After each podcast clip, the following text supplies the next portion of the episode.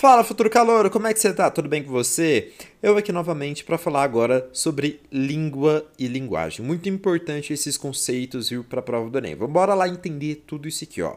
Quando a gente olha para a prova do Enem, a gente percebe que a nomenclatura da prova é o quê? É linguagens, códigos e suas tecnologias. Por isso, futuro calouro, o Enem ele valoriza muito aquele aluno que é conectado com a sociedade que ele vive. Ele valoriza os conceitos de língua, de linguagem e a sua aplicação. Por isso é muito, mas muito, mas muito importante que você entenda sobre tudo isso que eu vou falar aqui agora.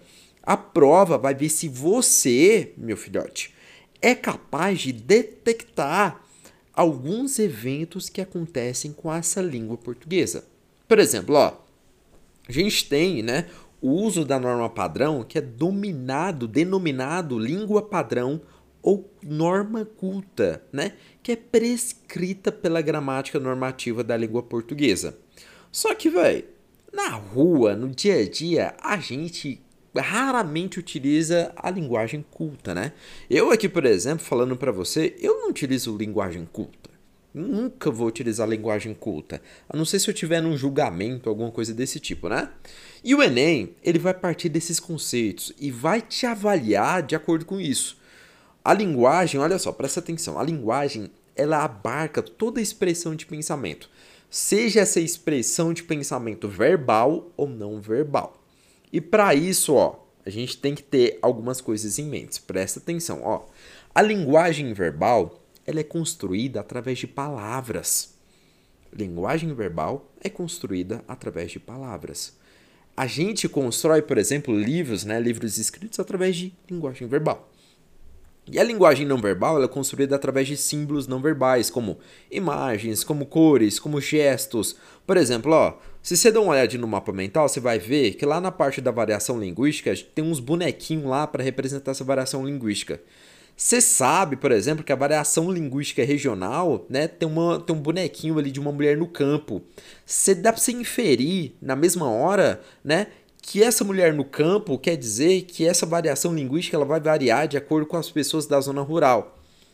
Beleza? Então, linguagem verbal e não verbal é isso. A gente utiliza linguagem não verbal nas cores, nesses pequenos elementos, enfim.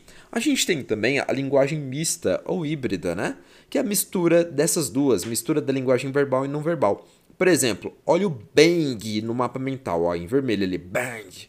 Pois é, o bang, né, tem escrito bang e tem ali as cores representando que é tipo uma explosãozinha, né? Isso é mistura da linguagem verbal e não verbal, é a linguagem híbrida. Além disso tudo, a gente tem a linguagem denotativa e conotativa. Toda vez que você lembrar de denotativa, você vai, você vai lembrar de dicionário. Olha o desenho, ó, denotativa, dicionário.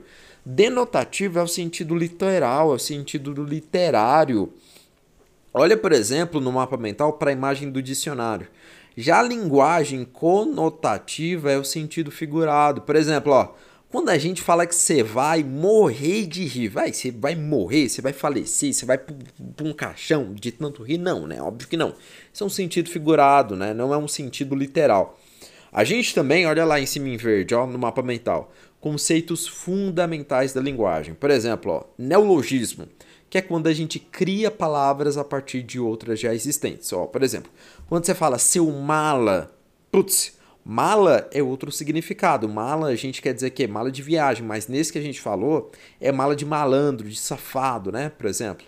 Além disso, a gente tem os estrangeirismos, né? No TikTok a gente fala assim, ó, putz, nossa, velho, nosso vídeo, meu vídeo aqui, velho, ele flopou pra caramba, velho. Nossa, meu vídeo hitou, irmão. Pois é, hit, hitlar, hitar, flopar, tudo isso vem de fora, é estrangeirismo.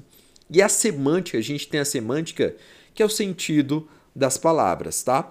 Outra coisa muito importante, né, que a gente colocou ali, ó, em laranjinha bem clarinho, até citei do bonequinho da mulher ali da zona rural, que é a questão da variação linguística, também é muito importante. A nossa língua, ela muda muito de acordo com o ambiente que ela está inserida. Por exemplo, ó, aqui no Goiás a gente fala assim, ó, nós vai, nós vem, nós foi embora, uai. Você não mexe com isso não, só. Já deve ter percebido, né, se você é de outra parte do país, que a gente tem esses detalhes aqui na nossa fala, na nossa linguagem. Por exemplo, Quando você pega alimentos, a gente fala mandioca, né? A gente fala mexerica. Só que, por exemplo, vamos supor que você é do Nordeste, vamos supor que você é do Pernambuco. Você não vai falar nem mandioca, você não vai falar nem mexerica. Você vai falar é, macaxeira, você vai falar tangerina. Você vai falar assim, ó, putz, tu foi aonde? Tu é quem? Tu não me aperreia não, oxi. Você não vai falar desse jeito? Pois é. Eu falo isso que eu vou muito no, no, Nordeste, eu gosto muito de Pernambuco. E aí, ao invés de falar, igual eu falei, ao invés de falar mandioca, você fala macaxeira, você fala tangerina. E tudo isso é influenciado pelas variações linguísticas. E olha, não existe um falar certo, não existe um falar certo, não existe um padrão na fala. Todas as variações linguísticas, toda fala, ela já está certa. A gente nunca corrige a fala, a gente corrige a escrita. A escrita, sim, ela deve ser feita através de uma certa formalidade. Beleza? Futuro calor, ó. A gente viu questão da língua, da linguagem, linguagem verbal, linguagem não verbal. A gente viu estrangeirismo, neologismo, a gente viu variação linguística. Todos esses conceitos são extremamente fundamentais para a prova do Enem, tá? Por hoje é só. Até o próximo episódio de língua, né? De códigos. Beijinho para você. Até mais.